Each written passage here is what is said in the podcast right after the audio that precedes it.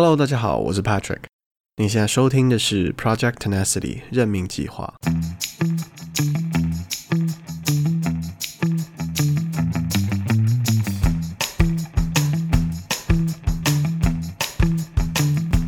今天这期节目请到了 Devon，他是一位 IT 顾问，同时也是公关公司的执行长。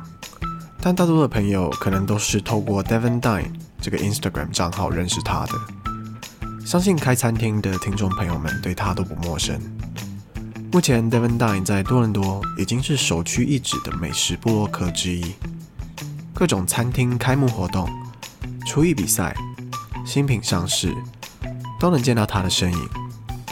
但鲜为人知的是，他同时也是一位古典音乐的资深玩家哦。举凡钢琴、小提琴、古典吉他等等乐器，他都是演奏级的水准。更曾经随着古典音乐乐团，在纽约的 Lincoln Performing Arts Center，还有台北的国家音乐厅演出。节目中聊到了他一直以来对古典音乐的热爱，IT 顾问公司的创业经历，摄影的知识。和作为一位美食部落客的各个面向，我的节目的话题还是一如既往的飘忽不定哦。如果你对我们的节目有兴趣，只要到 Facebook 搜寻 Project Tenacity 任命计划，就能找到我们，或者在现在收听节目的平台上订阅频道来收到更新的通知。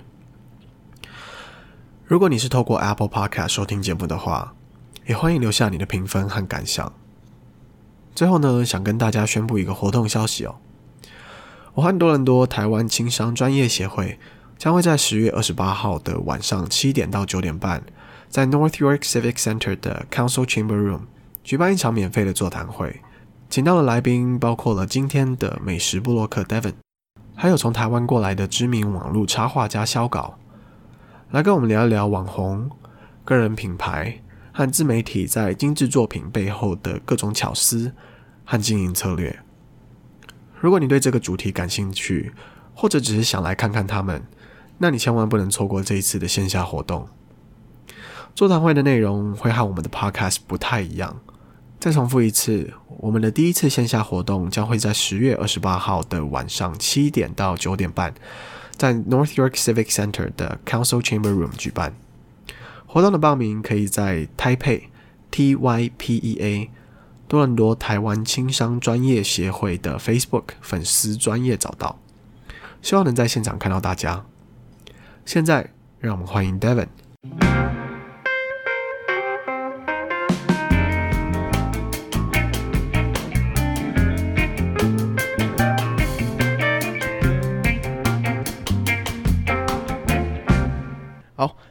嗯，我今天很开心请到 Devin 哦，因为呃，其实我跟他提这个。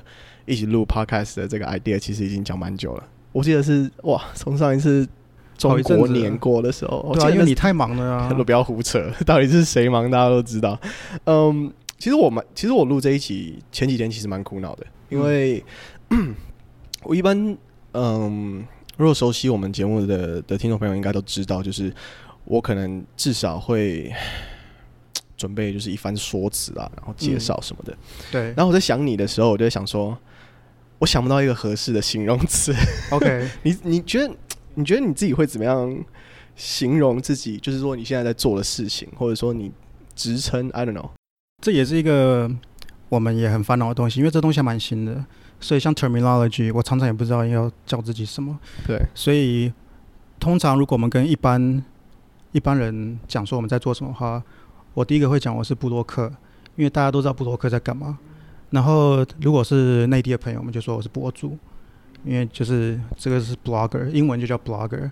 但是其实严格说来，我们做的东西并不完全是像 blogger 一样，因为有时候我们不是不见得会写一整篇 blog 啊，我们有时候就只是放照片上去啊，然后或者是有时候是做 story 啊，有时候是做 appearance 啊。嗯，对。那英文这比较 technical，像我们签 contract 的时候，他们会用 influencer。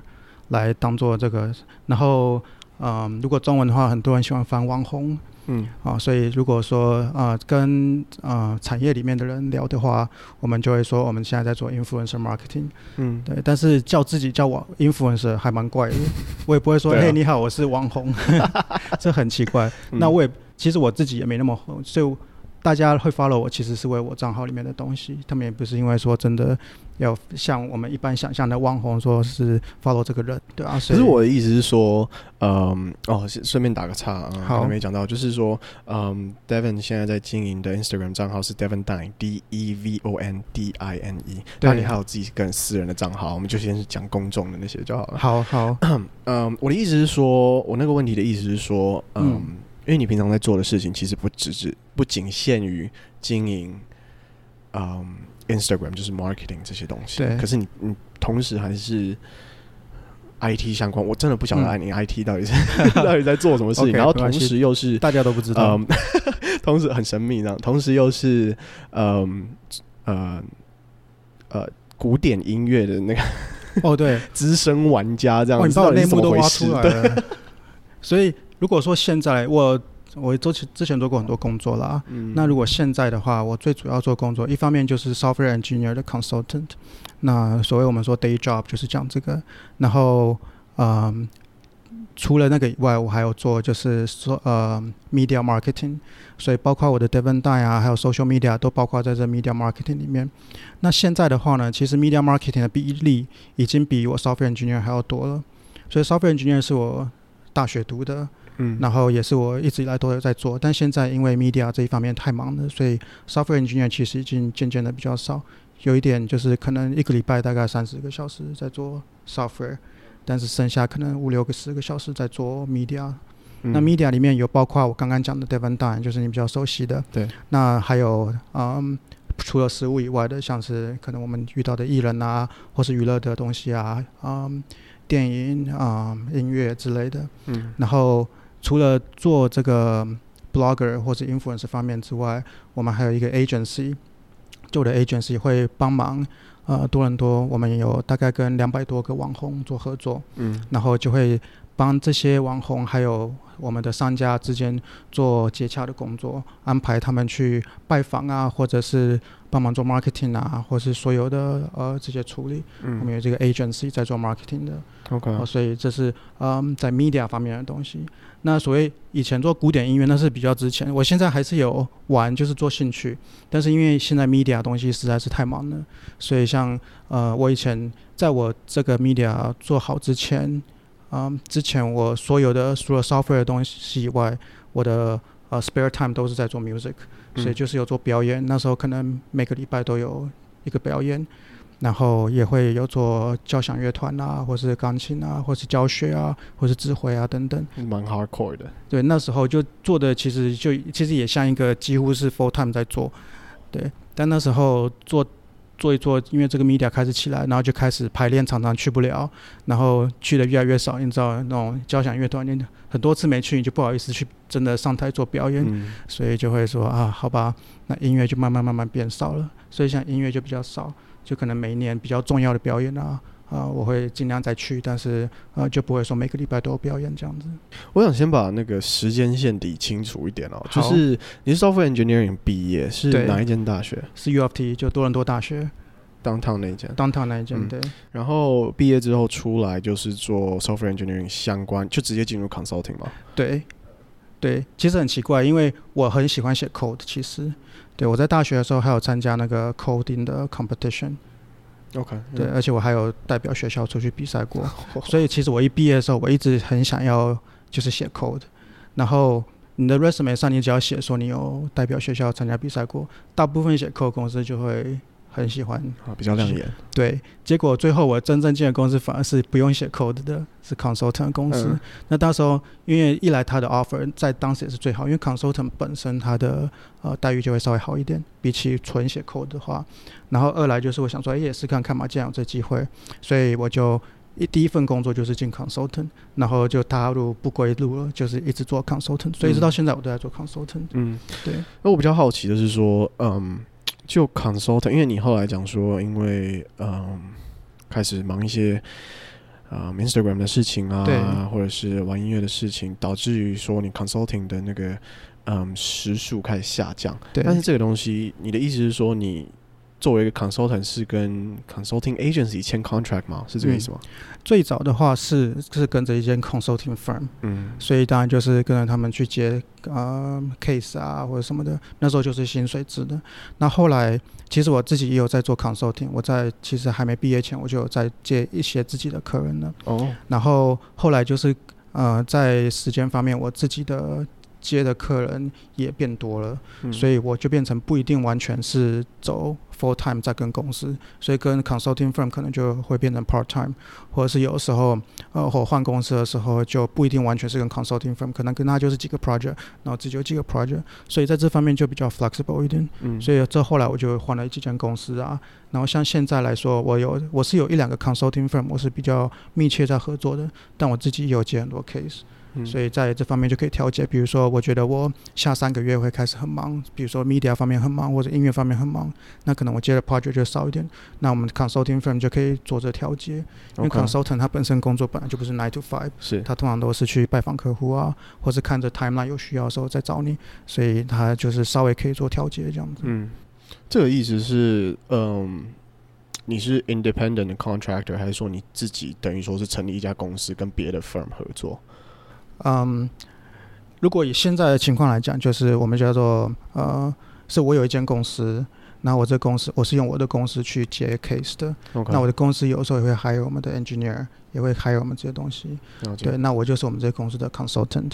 那有些 case 是跟其他 consulting 公司一起合作的，像有些 case 很大，那我们不可能自己一个把它接过来。那我们有自己我们比较 specialized 的东西，那其他。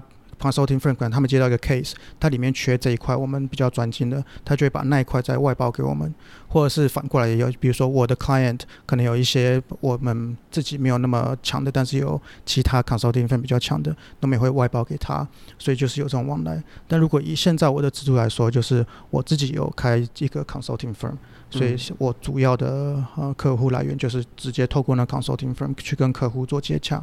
嗯，你们 specialize 的是哪一个部分？现在的话，我最 specialize 是呃 database 的地方。嗯，应该是在 cloud 上面，你的意思？？cloud，就是在 AWS 上面，还是说？呃，都有，看公司的啊、呃、需求。然后我们 specialize 是 optimization 还有 integration。所以，嗯，像现在市面上有很多 database 啊，这非常 technical，我不知道听众会听到睡着。但是，比如说像很多公司可能会用 Oracle 啊，或是呃 SQL Server 啊之类的。那我们的工作就是，他们这 Oracle 它不是买了就可以马上用，它需要经过 customization，它需要 integration。那一般 consulting firm 可以做基本的 installation，就是把这东西放在他们公司里面去做。那我们还有更 specialized 说，如果这个资料资料到一定的程度之后，会开始变慢，或是变得很乱。像有些资料它是非常大笔，或者这个连那个，那个连这个。那我们最 specialized 就我们可以让它变快，我们可以去里面，然后去调里面最基本的 code 啊，然后去做一些比较呃比较特别的是 optimization 这样子。嗯。所以就是这是我们比较 specialized 的。从一开始你是怎么开始就是嗯自己接客户的？就是这是因为你很你说你很早期就开始了嘛？你在大学的时候就已经开始。这是你还记得你第一个客户吗？其实很难讲，因为嗯，我的、嗯、因为并不是所有客户都是做跟现在有关，就可能一开始只是接就是帮谁做一个小个 program，他可能需要帮忙而已，所以可能就是朋友间的而已。哦。然后后来就越做越多，越做越多，后来就开始接比较 database 啊或什么的。了解。像以前我们还会写 app 啊，或者是写 web page 啊，但现在因为这种。竞争很大，反正像 database 比较少人会的，我们就可以做比较比较 niche、比较长久一点的 client。嗯，所以现在就是慢慢的变成这样。但以前因为大学毕竟学 software engineer，你有机会接触到很多就是有这需求的人，所以那时候就是如果没事的话，就说好，那我们就试试看啊。或者朋友说他接到一个客户啊、呃，有些人他可能有一个 idea 或什么，我们那时候就是做好玩的，其实。嗯。后来，嗯，因为你是从小一开始就一直有在嗯古典音乐的那个嗯训练系统马上跳到音乐了。我跟你讲，我们访问超飘的，没关系，没关系。因为因为其实我在想，嗯，因为你其实蛮你的经历其实蛮特别的，嗯，因为你做的事情其实三件事情都不太有关联。对，没错，对，所以就是。Anyway，反正我们就就是。硬凹就这样转过来，没关系，尽量跳，应该也不会 care。对，所以就分三集嘛，没有。可以啊，如果硬要的话，不用不用，你听到应该听到受不了。嗯、对啊，你什么时候开始玩音乐的？呃，我从小就是那种很 typical 的然后亚洲家庭啊，嗯、呃，大概我可其实我也不记得了。根据我家人说，可能三四岁就是就是学钢琴啊，就这种的。所以我小时候就学钢琴啊，也是被家人逼的。然后我自己是在可能国小的时候吧，不知道为什么就突然发现自己其实很爱钢琴，所以变成就算他们没在逼我，也是疯狂的练。所以小时候其实也没在念书，就是在练琴。就是我很喜欢，我很喜欢钢琴。然后一直到呃 Grade Eight 的时候吧，我发现我也很喜欢小提琴的声音。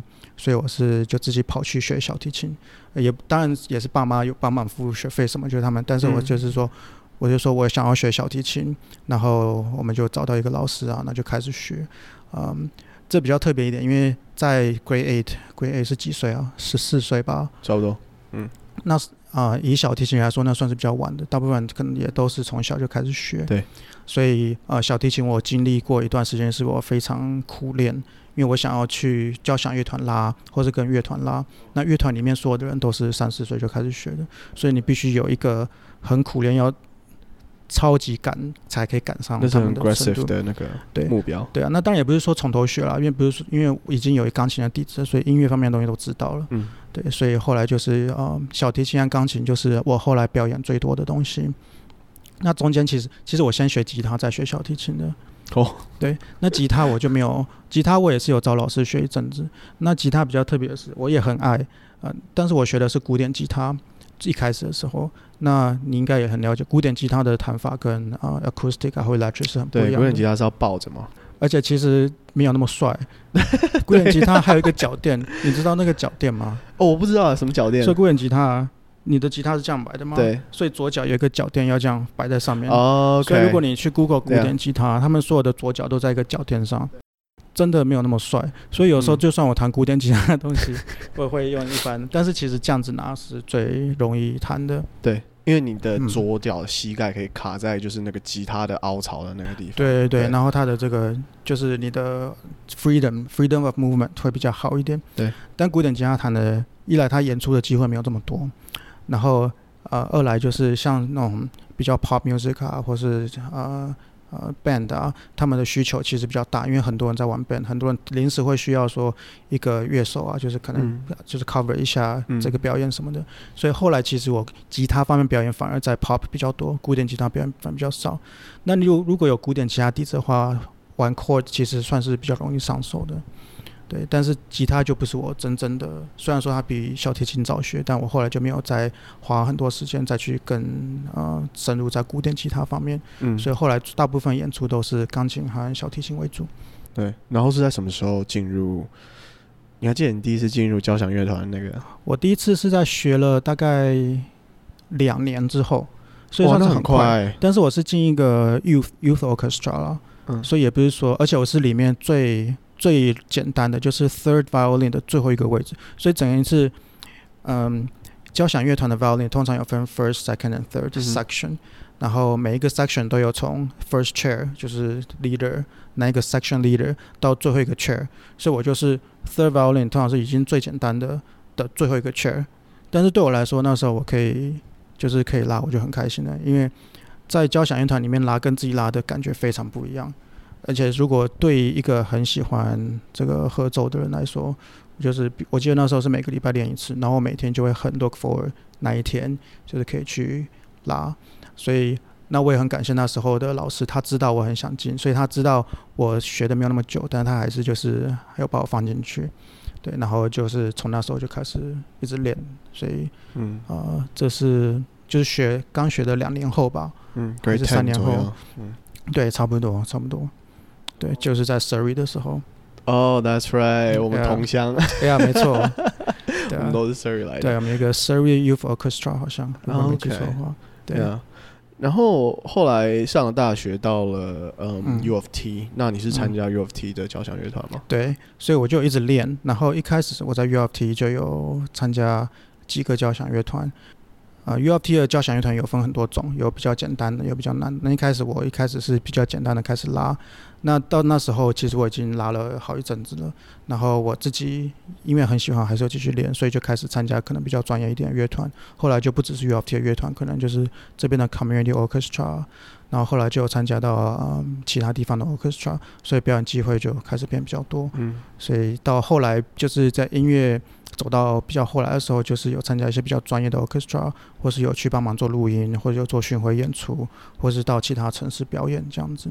你其实蛮这个速度其实蛮夸张的，欸，就是说我的意思是说，你的学习速度，嗯，就我的理解是蛮夸张。就是说十四岁开始学，然后因为我的以我的理解是你从高中 跳到大学的时候，那个乐团乐团水准是有落差的。就是你到大学的时候会急剧拉高，就是那个难度会急剧拉高。嗯，也是看哪一个乐团啦。大学如果比较好的乐团，就基本上跟专业的水准很接近，但是比较入门乐团就还好。OK，对。那在中间，我当然我讲的很快，但是中间还是差了很多年，就是每一年都还是有，就是有继续练习啊什么的。嗯、那真正进入很专业的乐团，其实也是到可能大学快要毕业的时候，我才真的有进入，就是在团里面都是专业乐手的乐团。对，在大学期间，大部分的团员可能就就是还是嗯比较业余的居多。那个感觉是什么啊？就是说，嗯，我知道我们完全就是这个 podcast 就是反正就乱飘嘛，没关系。大家、啊、大家肯定也不是想听的，但我就想问，没关系，我们就 聊天嘛。放出去你们就听，对啊，嗯、你哪一天少一集你就剪一个出来。对，嗯，那个时候那个感觉，嗯、我我其实蛮好奇的是，嗯，专业乐手的那个圈子到底是说。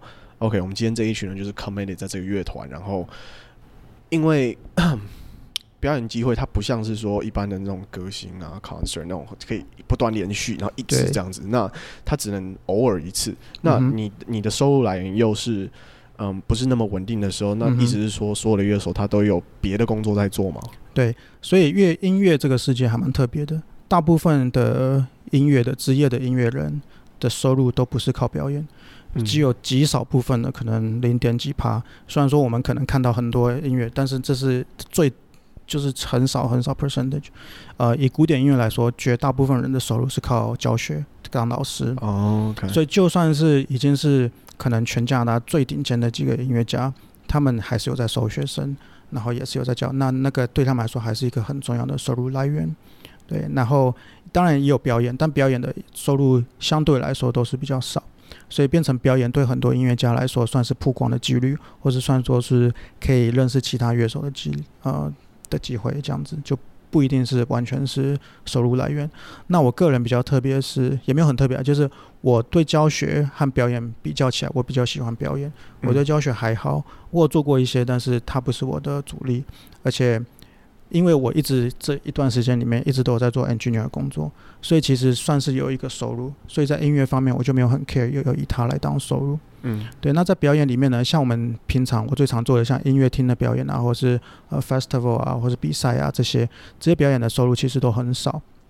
真正在表演的世界里面，你知道表演收入最多的是什么吗？我不知道。婚礼。哦、oh，就是有的时候我会去拉婚礼啊，或者谈婚礼。婚礼他们会雇乐手嘛？嗯，婚礼的这个收入其实很多，所以有一些职业的音乐家，他们可能就是靠婚礼啊，或是 corporate event 啊这种配乐啊，或是嗯、呃，就是奏那个那个什么 walking down the aisle 的那些，嗯、对，那些就是呃在表演家里面收入比较多的。可是那是很 tricky 的东西，就是说，他婚礼这这个演奏场合是很吃你的。嗯专长就是你，你擅长哪一项乐器的？就是说，对，你如果今天是打鼓的，你很难。对，所以婚礼 跟打鼓在婚礼的那个市场就比较少一点。对啊，一般就是那种三重奏啊，或者说你甚至只有一支小提琴那种。对，所以可能对我来说就是婚礼，因为我的钢琴和小提琴都可以在婚礼用。嗯，对，所以就是比较多一点。对啊，但我其实就算我拉婚礼，我也是嗯以好玩为主啦。只是后来拿到说，哦，这个收入真的比其他的好很多。对啊，大概就是这样。Okay. 你有你有你那时候有想到说，嗯，自己会放弃古典音乐的这条表演的兴趣，然后转而去做 Instagram。我一直不想用网红这两个字 这没关系，你可以说 marketing 或者 blogger，blogger。对，嗯，当然不知道，因为我弄 Instagram 的时候，我完全不知道有这个产业在。嗯，当然这产业在那时候也很新啊。我是从什么时候开始的？不好意思，我是大概五年前的时候开始的。嗯，也就是二零一四一五左右。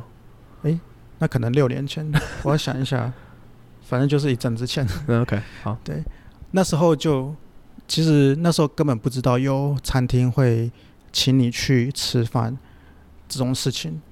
就那时候就纯粹只是说东西就是放上去，所以我最早的东西，我的这些照片其实是放在 Facebook 上，就是我们自己个人的呃 timeline 里面，然后放一放，就是不是很多人会开始传，没有很多人，就一些朋友都会传给他朋友啊，然后但是 Facebook 就有一个问题，就是啊呃、传给朋友他们会看不到，因为 Facebook 有时候你忘记把那个东西让 public，就说 friends only 的话，哦，他那个食物说，哎，我们去吃这一家，然后人家打开就是。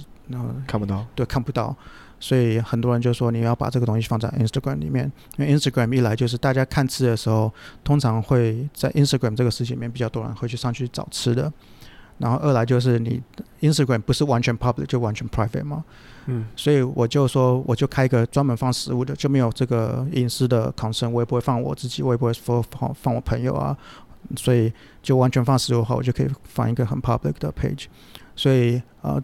最早就是有一天，我好像去一个 seminar 的时候就很无聊，所以就在最后一排，就是想说，诶、欸，有人跟我说我可以放 Instagram，所以我就放几张照片在 Instagram 上，就开一个账号这样。然后那时候叫做 Foods of Toronto，嗯，那时候就是很很明显，就是说我就是要放食物而已。然后那时候就是放一个照片，然后那也是我那时候我对 Instagram 不熟，就是放上去而已。然后我记得那个 seminar 结束的时候，好像呃才一两个小时吧。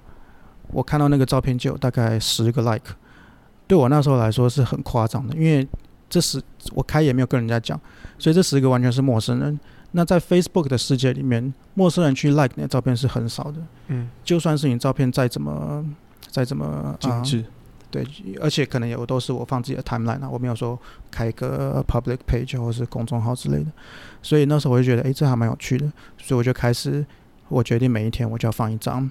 但是那时候都是放旧的照片，就我已经放过 Facebook，我觉得诶还不错的，我就把它放上去，然后慢慢的就这样子累积这个 follower。OK，对。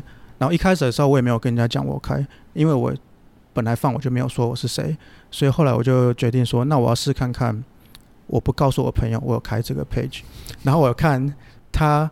这个 page 的成长会比较 organic，因为你知道，朋友如果有你的 page，每个人就会说啊，好棒啊！不管你照片再怎么丑，人家也不会说牌说你的照片真的很丑。对对对。那我觉得我很容易受影响，可能就会有一个 false sense of 啊、呃，就是说，哎呀，好像真的还不错。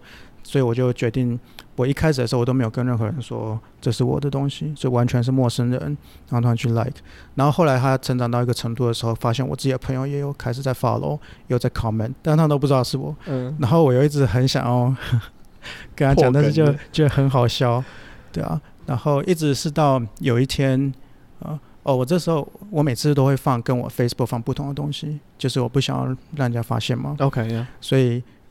但是到后来很懒惰，因为真的很累。你 Facebook 要放一个，Instagram 要放一个，所以后来我就开始会放比较一样的照片，我可能两边都会放。嗯，然后就会有人跑来说：“哎、欸，有人偷你的照片呢，连那 description 都抄你的。”然后我才跟他说：“好，其实那就是我。”嗯。那后来越来越多人知道了，而且他已经成长到一个程度，就是其实呃有没有，就是他的数数量就大到嗯不会说全部都是朋友的话，那我就开始说。就比较公开说，这是我的账号这样子。嗯，我今天早上在看的时候，现在的那个追踪人数落在一万八嘛，还是十八万？哦，差了十倍，一万八，一万八，一万八。这这个在多伦多来说算是相当的高。就是如果你以订阅数的话，就 Instagram 的算法跟 Facebook 啊，或者是其他方面有点不一样。嗯，所以嗯，因为 Instagram 的订阅啊。Instagram 人很喜欢反订，呃，反订嘛，取消订阅，就是你你每天都有很多人 follow 或是 unfollow，嗯，所以嗯，这以这个数字在啊、呃，在多伦多所有的美食账号里面，呃，超过一万的很少，可能就十来个吧。所以你只要超过一万的话，上万的话，呃，就是在前几个了。那呃，所以。大概是这样子看呢、啊，嗯，就上万的账号在多伦多应该就算前几，嗯，前几个这样子。那讲到 Instagram，你就不得不说到摄影这个部分了，因为嗯、呃，不管是嗯 short form video 或者是照片，主要是照片啊，嗯、它的拍摄技巧、什么东西、器材啊什么的都是很重要的。那你对这方面也有研究吗？对，其实我在我是先喜欢摄影，然后才开始照实物。我最早学摄影其实是因为的音乐，我是为了 record concert。OK，、嗯、那在我那时候。好像讲我很老一样，但是我那时候要 record，那时候手机是没有像现在这样录音那么方便，所以比如说有一个 concert，他们如果想要保存的话，他们需要特别找一个可以录音的相机啊什么的，所以我是从那时候就开始学相机啊、收音，所以像这种收音的东西啊，嗯、然后包括音响啊，然后这种把它合成啊，然后嗯，就镜头啊什么，我是那时候开始学摄影的，然后那时候开始买我的第一台单眼相机，对。然后后来就算手机，因为手机刚开始可以照相摄影的时候，它的 quality 其实也很不好。那 concert 又更嗯更 challenge，因为有些 concert venue 很暗啊，或是它的光就是不是那么容易控制，那就在摄影方面就会需求比较大。所以我那时候就开始做摄影，就研究摄影。那研呃研究之后，我发现我还蛮喜欢的，因为摄影算是一个。Art 和 technical 的结合，因为你要有那些 technical knowledge 去算 aperture 啊，去算镜头的这曝光率啊，什么有的没的。嗯。但是它有很 creative 的东西。那我是一个很喜欢 art 的东西，那我又是学 engineer，所以那时候就就开始爱上摄影。所以当我开始在照实物的时候，我已经就是已经在用嗯相机在拍了。我觉得那也是帮助我嗯成长的原因，因为那时候就是用。啊，专、呃、业的相机在拍实物的人还没有这么多。像现在，如果你放专业相机啊、呃、拍实物的人已经很多了，就没有那么突出。在但是在呃五六年前的时候，用相机拍的人没那么多，嗯，所以你每次照的照片就会比较突出。可能人家看这家餐厅二十张照片里面，就是有一张就是特别的，看起来就是比较不一样。然后那时候照片很容易被转发，几乎每一张都会被转发。有些比较 popular 就会可能转发到几十次、几百次这样子。然后有时候是被嗯杂志啊，或者是是被呃人家弄成弄成海报啊什么的，就转发的这个数量就很大。所以我那时候还不知道我成长会是这样，但后来我就回去看，呃，我可以在那时候可以一直成长。可能一方面也是因为每次有人转发，就会帮我就是增加一些曝光。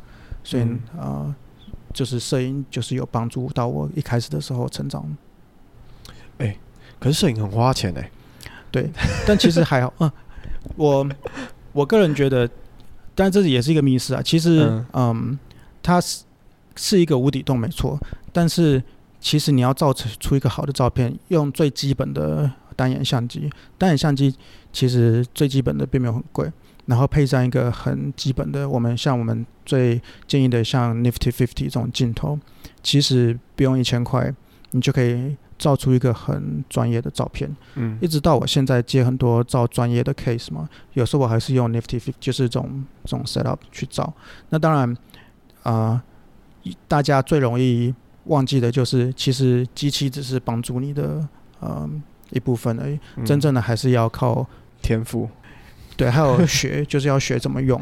当然两个都有了，就是你自己的 artistic 的这个 creative vision 啊也有，然后还有就是学。所以我们发现最常发生的事情就是，大家会说，跑来说，哎，我现在想要从 upgrade from phone camera 到真的相机，我应该买哪一台什么的。嗯。然后讨论完，他们去买了之后，你发现他的照片就变丑了，因为他没有去学怎么用这个相机。那手机的照片。通常会比相机好看，因为手机有呃，它会帮你修图。那照相用相机照的话，它通常它的目的目的不是要让让相机去修图，它目的是用相机照出最原始的照片。嗯。Gallery 最多的这些 light information，让你之后去做 post processing 的时候，可以呈现出你最想要呈现的一面。所以很呃。平常我不会想到说，啊、相机是有这个 two step process，所以他们用相机照，只照到第一个 step 就是 gather information，他没有做这个 post processing 的工作，所以他就觉得为什么用相机照，我花那么多钱去照，嗯，照出来还没有手机好，因为手机已经帮你做这些所有的自动的修图啊什么的，那修图要花，呃，就是 post process，他需要花很多时间去去练习啊，去学。所以变成很多人就会说，哎，相机照比较丑，那我就别再用相机了。所以大部分人买的相机都放在柜子里面，都没有拿出来。大部分 Okay. 其实我、嗯、我相信你也会遇到很多人，他们就是家里就有一台相机放在那，可是他们都用手机在拍。嗯、对，那就是因为呃，它是有一个这个落差的。嗯，对啊，用过这么多台单眼啊，嗯、我们说那个嘛，那个叫什么 DSLR，SLR 对 DSLR，DSLR，嗯，推荐一个你觉得最容易上手的单眼。哇，这个我讲什么都不对。所以现在、欸、你现在还没有接到那个相机的赞助吧？呃，严格来说没有直接的啦。对，但我接过摄影的一些摄影赞助。嗯嗯。呃，如果说以现在这个时代来说，现在有一个东西叫反啊、呃、mirrorless，mirrorless 中文叫什么？mirrorless 无反。哎、欸，我不知道哎、欸。Mirrorless，mirrorless 单反。哎、欸，不对。啊，无反光镜，无反吗？无反光镜可换镜头相机，我靠，这我的我就直接讲 mirrorless 好了。对，叫无反，对，然后简称叫无反。OK，嗯，哇，好妙，我第一次用中文讲出来。或者我还是第一次，我还是第一次听到。OK，但你有听过 mirrorless 这个词吗？我还真没听过。OK，所以在。传统的时候，就是在 mirrorless 这么成熟，mirrorless 也是这几年才开始变非常成熟的。嗯，在之前，呃，它也没那么成熟。那之前大家就是说单眼，单眼就是 DSLR，所以单眼的好处就是它的嗯，它里面有个镜子，所以它 SLR 就是 single lens reflect，就是它有一个镜子在里面，所以它的相机机身会比较大。因为你用那个 viewfinder 看的时候，他们不是要用 viewfinder 看吗？然后我现在做所有动作，听众都看不到。嗯，但是用 viewfinder 看的时候，那个光进来是透过镜子把这个影像投影到这个 viewfinder 里面。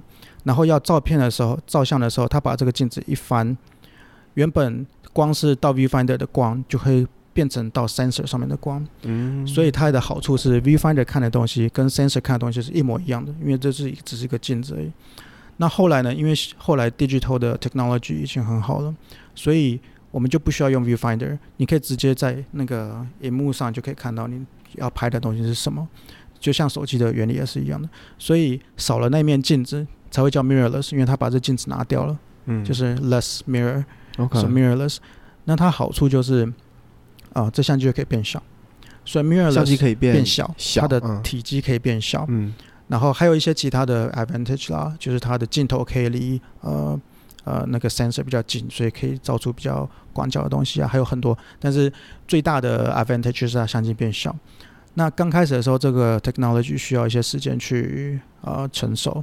那这几年来说已经非常成熟了，所以现在已经很多专业的摄影师已经开始都在用 mirrorless，就不再用呃呃 DSLR。嗯嗯，所以如果我建议的话，你两个都可以建议，就是看你要走。啊、呃、，DSLR 的路线还是走 mirrorless 的路线？那 mirrorless 通常会比 DSLR 贵一点，就是如果是同样的性能的话，因为它比较小，所以它它有一个 premium 在，就是 price 上面会有一个 premium 是要给比较小的这个相机的设计这样子。所以如果说很 budget 的话，钱我们一开始不想要花太多钱的话，通常我会说，那你就先买个单眼，因为单眼在入门的几款上。呃，价钱会比较好一点。嗯，然后另外一个就是单眼，因为它已经花有这么多时间了，所以其实很多二手的，很多像很多人放在家里没有在用的。那单眼它成熟已经很久，所以就算是五年前、六年前的单眼，性能还是很好。然后也有很多镜头可以选择，因为买相机机身只是一小部分，真正的 make the most difference 的还是镜头。嗯，所以。嗯，单眼的镜头相对来说就是选择也很多，因为它已经有这么多几十年几，因为它很成熟啊。对，嗯、已经有很多人买过了，很多二手的市场非常的嗯，就是呃，就很多选择。嗯、那呃，mirrorless 相较起来就会比较贵一点，但是 mirrorless 好处就是它可以携带，所以像我有 mirrorless，我也有单眼，但比如说去跑活动的话，我几乎都是带 mirrorless，因为单眼真的太大了。那如除非是如果说我们做 commercial shooting，就是我很确定说今天我就是去一个 studio，或者我是去餐厅，就专门就是呃，我们只是做摄影的话，我才会带我比较大的相机出去。嗯、不然如果是活动啊，像比如说我们看到的活动，通常我都是带啊、呃、mirrorless 这样子。那一般来说，现在的呃目前的市场来说，呃单眼的话，最多人使用的就是 Canon 或 Nikon。嗯，所以如果说你想要走单眼的世界，或者就算是二手的，Canon 和 Nikon 还是几乎是 dominant 这个世界。那 mirrorless 的话呢，现在最 dominant 就是 Sony。然后呃，我我也会蛮推 Fujifilm 的，就是这两个厂牌，就是对入入门来说，算是他们的不断不不管是在色调啊，或者选择上面呢，都还不错。所以就是往这两个厂牌去看。那当然像，像其实我像我本身用很多 Lumix 啊，或是其他的厂牌，那就是当你比较熟悉之后，你就可以去 explore 不同的。但是如果说，呃，这个 overall 来说，一开始我会建议这些厂牌。嗯，我们对摄影有兴趣的听众现在应该听得蛮爽的。啊、呃，对。然后其他人就是说啊，快转快转，呃，下一集不会啦，不会了，他们在开车，他们转不了。OK，哦也是，开车危险。嗯，OK。嘿我是 Patrick。以上就是这次访谈的上集，下集也都上传了，赶快继续收听，也别忘了到你的 Podcast APP 订阅追踪哦。